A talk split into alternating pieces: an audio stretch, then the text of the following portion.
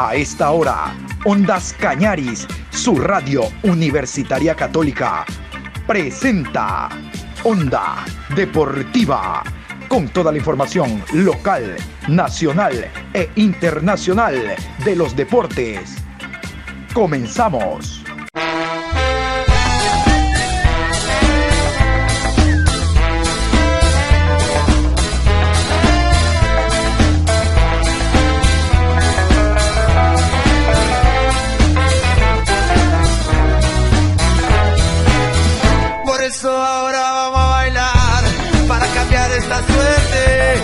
Sabemos gambetear para ausentar la muerte. Vamos a bailar para cambiar esta suerte. Si sabemos gambetear para ausentar la muerte. Hola, hola, buenos días. Iniciando la información deportiva, hoy viernes, último día laborable de la semana, hoy viernes 5 de febrero, programa 669 de Onda Deportiva. Les cuento que el domingo, el domingo no nos podemos perder el fútbol, porque ya tiene rival el Palmeiras. Ayer en el Mundial de Clubes, el equipo de Tigres ganó 2 por 1, dos goles de Pierre Guignat, el francés. Con esos dos goles, el equipo de Tigres está parqueado en la final para jugar el próximo día domingo ante el Palmeiras, hablando de semifinales. Y el Bayern de Múnich, el equipo del Bayern de Múnich, sí señor, también tiene rival. Al Ali, el equipo egipcio, ganó el día de ayer 1 por 0 también su partido y este encuentro se va a jugar el próximo día lunes a las 8 de la mañana. El día lunes entre 8 y 9 de la mañana será el partido. Mundial de clubes que eh, tiene ya rival el representante de Conmebol, el campeón de la Copa eh, Libertadores de América, el Palmeiras. A propósito de Conmebol, vamos a darles a conocer a ustedes el escalafón, la clasificación que hace Conmebol de los clubes de fútbol de esta parte del continente. ¿Por qué? Porque el día de hoy ya mismo se lleva a cabo el sorteo tanto de Copa, Sudamericana como de Copa Libertadores. Pero las posiciones, los bolilleros no son al azar son en base a la clasificación que tienen los clubes a nivel de América, ¿no? Eh, respecto a los puntos, a los títulos, a las representaciones internacionales que han alcanzado. Vamos a continuación primero con el ranking del 1 al 10. Estos son los 10 mejores equipos a nivel de clubes que presenta Conmebol. 1. River Plate. 2. Boca Juniors. 3. Gremio. Cuarto, Palmeiras. Quinto, Nacional de Uruguay. Sexto, Flamengo. Séptimo, Atlético Nacional de Colombia. Octavo, Peñarol. Noveno, Santos. Décimo, Independiente. Muy bien, así están los clubes del 1 al 10. ¿Usted sabe por qué están Boca y River primeros? Yo tampoco.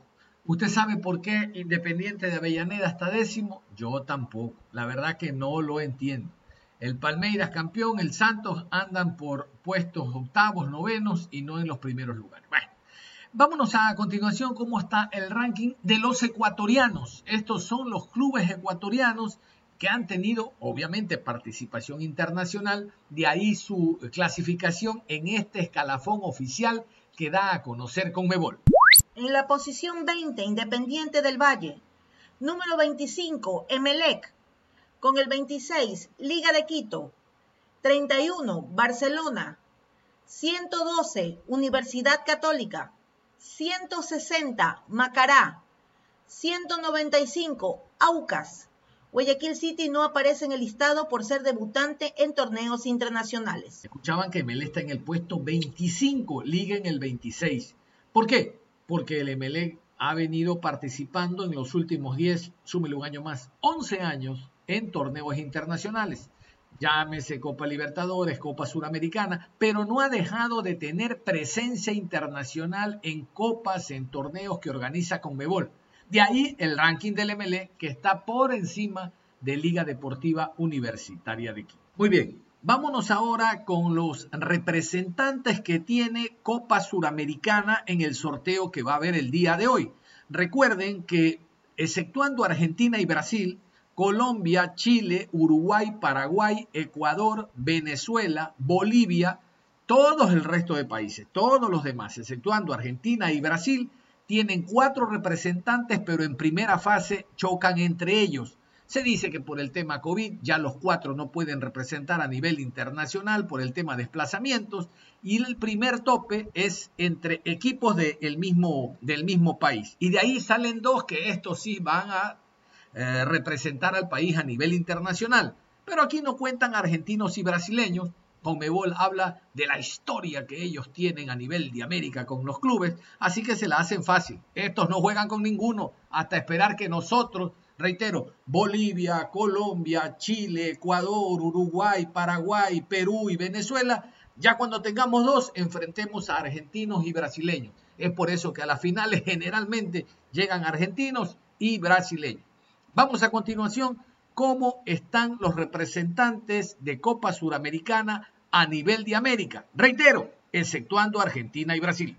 Bolivia, Bilsterman, Guavirá, Nacional Potosí y Atlético Palmaflor. Chile, Chile 1, Chile 2, Chile 3 y Chile 4. Colombia, Deportes Tolima, La Equidad, Deportivo Pasto y Deportivo Cali. Ecuador, Emelec, Guayaquil City, Macará y Aucas. Paraguay, Nacional, Guaireña, 12 de octubre y River Plate. Perú, Club Manucci, Sport Huancayo, Universidad Técnica Cajamarca y Melgar. Uruguay, Uruguay 1, Uruguay 2, Uruguay 3 y Uruguay 4. Venezuela, Puerto Cabello, Aragua, Metropolitanos y Mineros. Aquí hay que puntualizar dos cosas. La primera, cuando hablamos de 1, 2, 3, 4, es porque en esos países todavía, por el tema pandemia, no como nosotros, no han terminado los torneos y por lo tanto no se conocen los representantes a nivel internacional. Ocurre con Chile y con Uruguay. Punto 2. Esta primera fase de Copa Sudamericana paga 225 mil dólares. 225 mil dólares. Y usted está jugando dentro de su país, ¿sí sabe? 225 mil dólares es lo que recibe cada club. Vámonos ahora al tema de la Copa Libertadores de América. Este es por bolilleros. Les cuento, el primer representante de Copa Libertadores de América que se mueve es el tercero que quedó en la tabla general, Universidad Católica. Él juega fase de grupo número uno. El segundo eh, que se mueve es Independiente del Valle, que quedó cuarta en la clasificación general. Él espera rival en otra fase. Vamos a continuación eh, a contarles cómo están los bolilleros.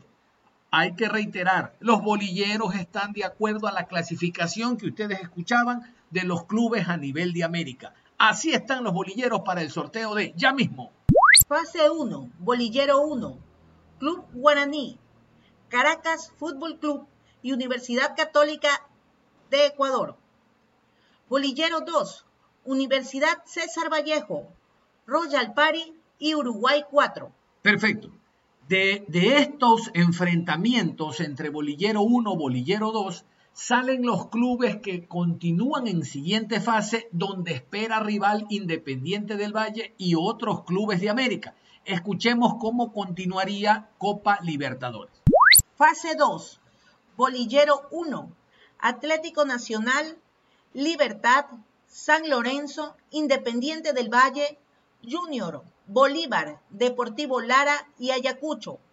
En el Bolillero 2, Brasil 7, Brasil 8, Chile 3, Chile 4, Uruguay 3, Ecuador 1, Ecuador 2 y Ecuador 3. Perfecto. Ya en esa fase están los que han clasificado. Todavía no se conoce el sorteo en cuanto a fase de grupos. Conmebol pospuso ese sorteo una vez que se conozcan los representantes, los que salgan de esta fase 1, fase 2, fase 3, después hacer un sorteo y ya ubicarlos. Lo seguro, lo real es que tanto Barcelona como Liga Deportiva Universitaria de Quito, por ser campeón y subcampeón, tienen un espacio en Copa Libertadores. Ojalá se dé la posibilidad que tanto Universidad Católica como Independiente del Valle sigan avanzando y tengamos cuatro representantes de Ecuador ya en fase de grupo de Copa Libertadores. Vamos a contarles que sobre los encuentros amistosos. El día eh, jueves, el día de ayer, jugó, por ejemplo, Barcelona ante el City, City Barcelona, porque fue en el Cristian Benítez, jugó en Riobamba, eh, no en el, en el Estadio Olímpico, sino en la cancha alterna, el Olmedo ante el Macará. Al margen de los resultados que ganó Barcelona, que ganó Macará, yo les quiero contar lo siguiente. Barcelona arribó a Guayaquil el miércoles, los jugadores siguieron concentrados, Ayer jueves jugaron el partido contra el City. Esta mañana, desde las 8 y 30, están entrenando, siguieron concentrados. 8 y 30 comenzó el entrenamiento, acabará, qué sé yo, en unos 20 minutos y los jugadores quedan libres. Después de todas las dos semanas que estuvieron en Manta, quedan libres para qué? Para que vayan a sus hogares, los que tienen que votar en otra provincia lo hagan, el fin de semana, el domingo concretamente hay elecciones, y el lunes se reintegran los jugadores. Así que quedan licenciados a partir de hoy alrededor de las 10 de la mañana. Esto en el tema Barcelona. El día eh, sábado va a haber un amistoso, Chacarita, equipo de primera vez de la provincia de Tunguragua, ante técnico universitario. Quiero contarles que los árbitros eh, del fútbol nacional están en plena vigencia, están pitando. Casualmente sobre este tema, hablamos con Luis Muentes. Luis Muentes nos cuenta, Luis Muentes, el presidente de los árbitros, si se solucionó o no la deuda que tiene la ecuatoriana de fútbol Liga Pro con los árbitros, eh, si se solucionó o no el tema deuda, ¿cómo está esa situación? Luis Muentes contesta. Bueno, la verdad es que no está solucionado la deuda, eso lo sabíamos, lo sabemos y no se, no se va a solucionar desde eh, un momento a otro porque sabemos la situación que todas las instituciones están pasando. Hemos tenido algunas conversaciones, reuniones con el presidente de Liga Pro, eh, escuchándolo y nosotros también exponiendo nuestra nuestra situación, pero lo importante de todo es que que hay acuerdos, que no, no hay inconveniente para la iniciación del campeonato, que es lo que hay que destacar y es lo más importante. Por lo que dice Muentes, eh, quiere decir que nunca estuvo en riesgo eh, que los árbitros se hayan presentado dentro de las programaciones que hacen los clubes para partidos amistosos. Esto lo confirma Muentes. Nunca estuvieron entonces en duda los partidos. Nunca, nunca estuvo en riesgo ningún partido de, de no jugarse por la falta de los árbitros. Nunca. Eh, eh, yo he aclarado, creo casi en un 90% de los medios de comunicación, el, el, documento que, que fue de una manera maliciosa este, eh, filtrado y, y, publicado por en las redes sociales por alguien que quiso causar zozobra. Creo que en cierta parte lo logró, pero no es un documento que nosotros lo hayamos hecho oficial en ningún momento. Entonces, la forma y modo de pago, ¿cómo está por parte de la Liga Pro Ecuatoriana de Fútbol? ¿Cómo está este tema? El tema es que eh, anoche fue la, conversación que subimos con el, presidente Miguel Ángel Or, donde nos supo manifestar que más tarde del día lunes hay un, hay un pago. Este, eh, ustedes saben todos los problemas que se están atravesando, no solo por la pandemia, sino por el la situación de las cableras que, decidieron no algunas no transmitir el fútbol, eso ha ido en desmedro de, de, todos, eh, es lo que tiene complicada la, situación, pero hay ese compromiso. Eh, nosotros creo que hemos sido bastante claros en, nuestra opinión. Lo que queremos es que el fútbol eh, se reactive, que se, que se juegue y bueno, después de eso vamos a ver cómo terminamos hasta el 19 de febrero que se inicia el campeonato con el tema de las deudas. Los árbitros realizan siempre actividades a lo largo del año, ya sea de capacitación o actualización deportiva. Entendemos que con el dinero que van a recibir, usted dice la próxima semana, van a continuar eh, el año, la, en el año las programaciones para distintas actividades y capacitaciones arbitrales. Nosotros nunca paramos. Eh, eh, estamos permanentemente en capacitación. El tema es que eh, eh, tenemos muchas cosas pendientes de tratar con la dirigencia, a ver cuál es el interés que tienen ellos realmente de, dotar en, algún porcentaje el tema de la tecnología al campeonato 2021. Entonces, partiendo de allí, tenemos que ver cuál es el, la ruta a seguir para la preparación de los árbitros. Acuérdense que para finales de año se debatía si había el número de, de capacitados de árbitros suficiente para terminar todos los partidos de campeonato, eso no lo hay. Entonces, si se quiere, por lo menos en un número de partidos, yo que sé, dos, tres partidos por semana, por temas de los costos, pues hay que empezar desde ya a prepararse con los árbitros. Así que en los próximos días tendremos algunas reuniones con, con los principales dirigentes del pueblo ecuatoriano, en especial con el presidente Francisco Cuega, y él nos sabrá eh, manifestar cuál es la intención que tiene tanto la Federación como Liga Pro. Y, esperando eso, una vez que nosotros tengamos ya cuál es la hoja de ruta a seguir, empezaremos a, trabajar basado en lo que en lo que haya que proyectar.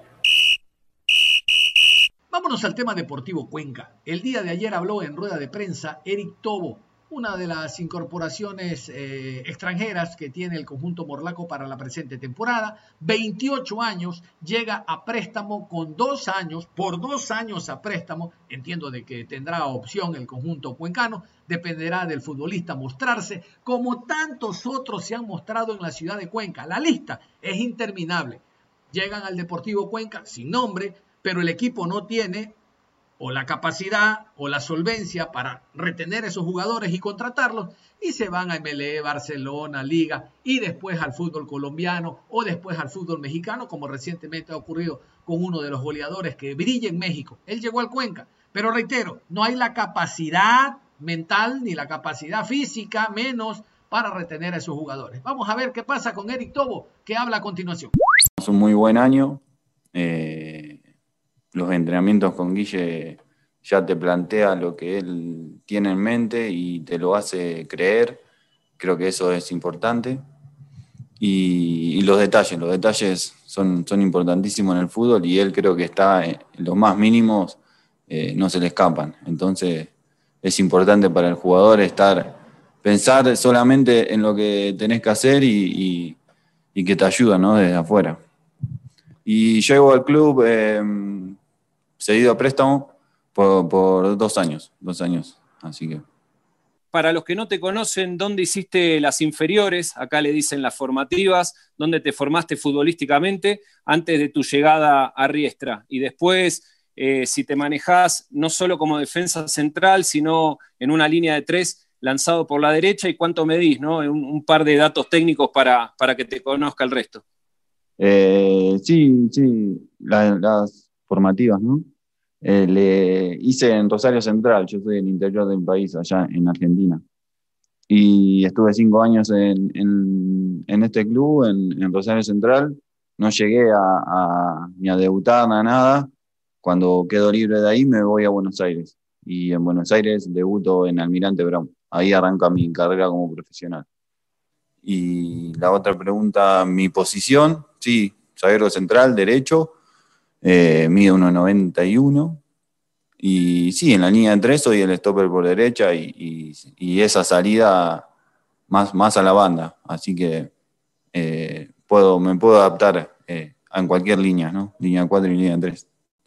¿En cuánto ayuda o le ayudará a usted la confianza que le ha brindado Guillermo Duró al traerle acá al plantel donde él está dirigiendo ahora? ¿Y qué representa para usted y, o cómo devolverá esa confianza que le ha brindado Guillermo con su, eh, su presencia en el club? Eh, lo primero, esa confianza es, también responsabilidad, ¿no?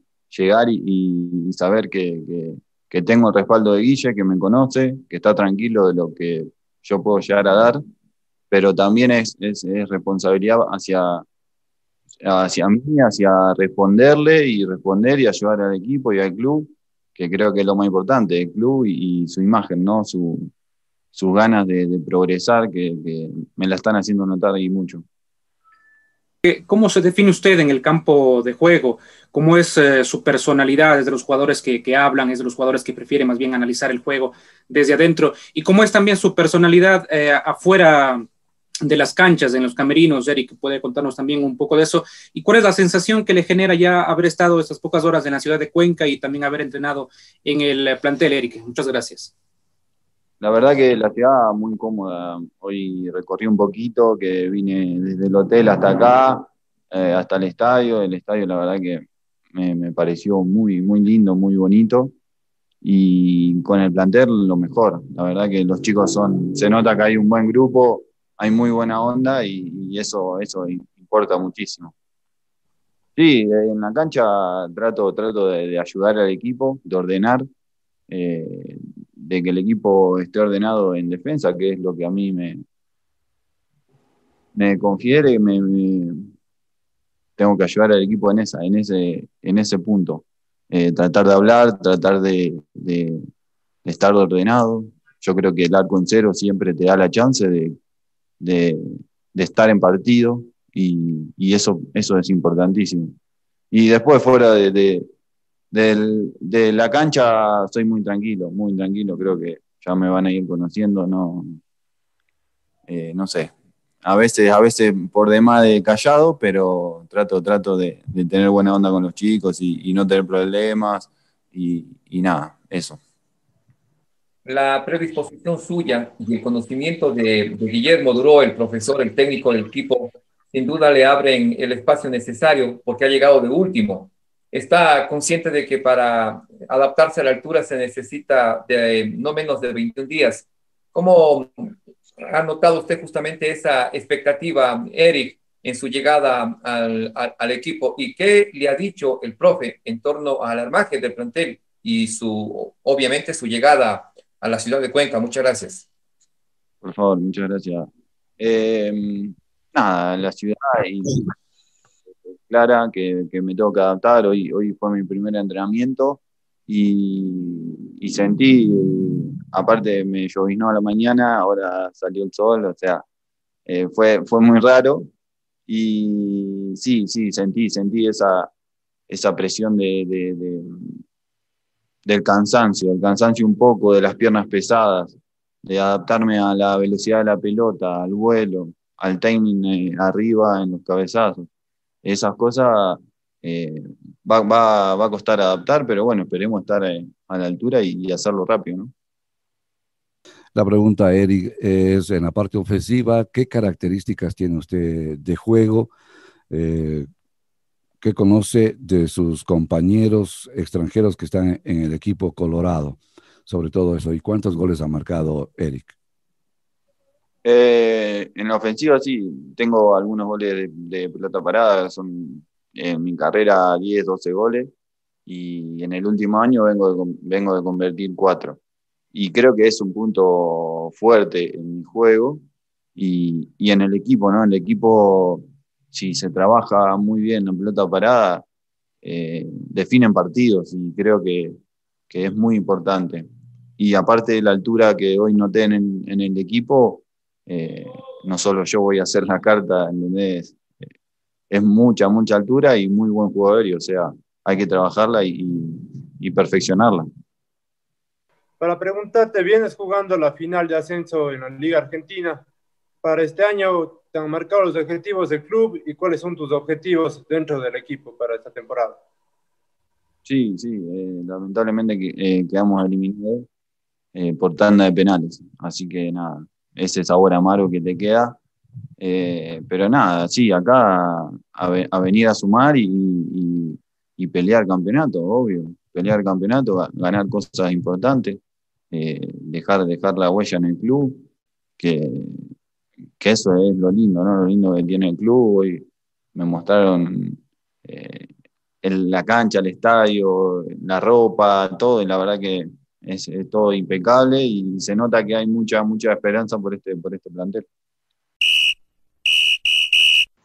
Perfecto. En la parte final, invitarlos en horas de la tarde. Vamos a tener a Daniel Rosales, él es el médico de Sociedad Deportiva Aucas, Darío Tempesta, el director técnico. En general, vamos a hablar de el papá Aucas, eh, altas y bajas y demás entretelones que tiene el club, que se prepara para este fin de semana. Tiene un partido de carácter amistoso contra Liga Deportiva Universitaria de Quito, allá en el Rodrigo Paz.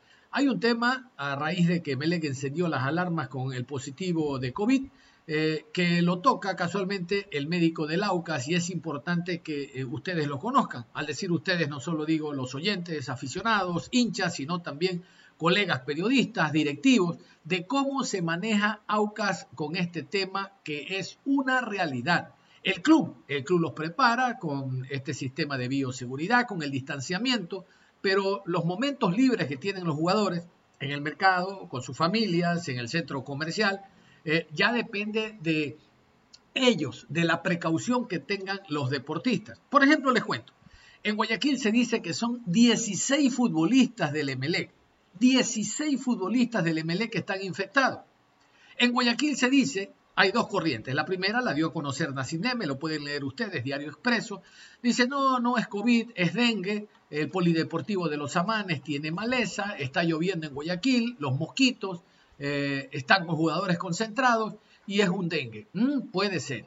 Pero hay otras personas que dicen eh, eh, que tienen como fuente el MLE en cobertura. No, no, esto lo trajo Bangoura, lo trajo desde España, fue el último que llegó y él vino con el virus. Bueno, la verdad que uno no es policía para estar detrás de ellos y conocer si efectivamente el detonante fue la llegada del nigeriano que actúa en España, que vive en España, o como dice el presidente, no, no es COVID, son los mismos síntomas, pero es el, mosquito, el dengue, el que ha afectado a los jugadores. Pero sí escucharon la cantidad, 16 jugadores del Emelec infectados. Y uno espera de que esto no merme eh, la capacidad del equipo a la hora de jugar su primer partido ante el Deportivo Cuenca. Por eso me detengo en esto. Ante el Deportivo Cuenca. A ver, Conmebol para Copa Libertadores dijo que ya no se pueden inscribir 25. Aumentó a 30, después a 40, después a 50, porque el partido se juega. No interesa cuántos están contagiados ni quiénes son. Al tener una plantilla de 50 jugadores inscritos, el partido se juega. Flamengo jugó contra Barcelona, Flamengo puso su segundo equipo y le ganó a Barcelona en el Monumental. ¿Eh? Así que no vamos a decir que porque son jugadores alternos, el equipo ve disminuida su capacidad de actuar. Bueno, estamos hablando de Flamengo. En el fútbol ecuatoriano, al momento MLE tiene 26 jugadores con las que cuenta el técnico Rescalvo. Pero para estos casos se abre la posibilidad que MLE eh, eche mano de los jugadores de divisiones menores de los jugadores que están en otras categorías. Porque los partidos en la Liga Pro se juegan. Recuerdan que el año anterior, dentro de la bioseguridad y la, las características que tenía el reinicio del campeonato, era que todo partido se juega. Por eso se hacen las pruebas, los testeos, antes de 48 horas antes, como para que el técnico conozca con qué jugadores puede contar y con quién no.